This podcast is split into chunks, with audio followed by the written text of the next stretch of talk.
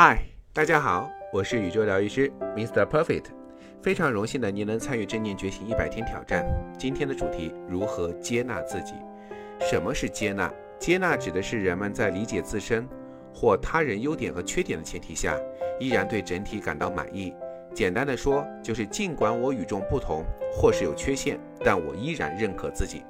在心理学家马斯诺看来，一个健康的人应该能做到接纳自己与人类的天性，不为此懊恼或抱怨。就像一个人不会抱怨水为什么是湿的，或石头为什么那么硬。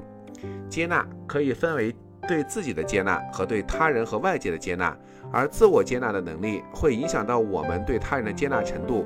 无法自我接纳的人，也很难接纳他人。无法自我接纳的人们会对自己不满意，或者特诸多特质挑剔。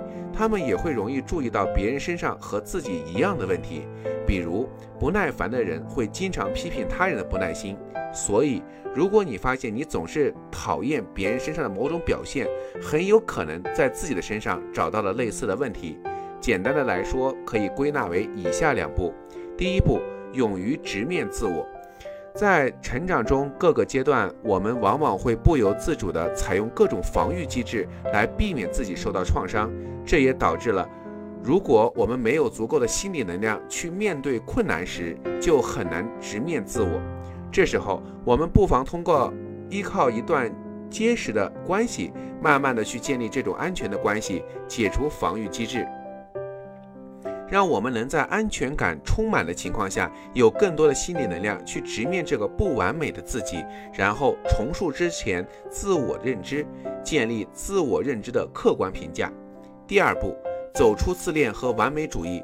完美主义也是一个老生常谈的词，虽然很多时候我们都觉得一个人有完美主义倾向，似乎更多的指这个人存在自我要求过高、苛责自己的现象，但在很多情况下，完美主义还可能是由于这个人过于自恋导致的。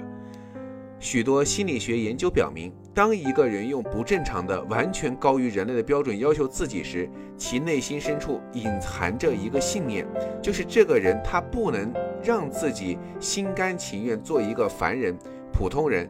所以，当他认为自己未达到那个标准时，便会陷入自卑之中，无法自拔。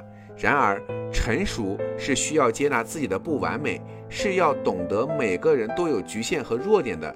若我们长期用那种自己无法完成的要求来苛责自己，不仅会消耗大量的心理能量用于内心的自我建设，更是容易导致我们现实成功这件事情上严重不足。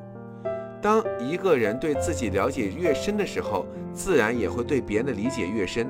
对人性的很多规律就知道的越多，也就不会拘泥于自卑不自卑，因为没有任何自卑的需要。请记住，我们需要改变，但我们不需要变成另一个人。我爱你们，守护送给我们宇宙所有肩负使命和即将走上肩负使命的村友们，守护。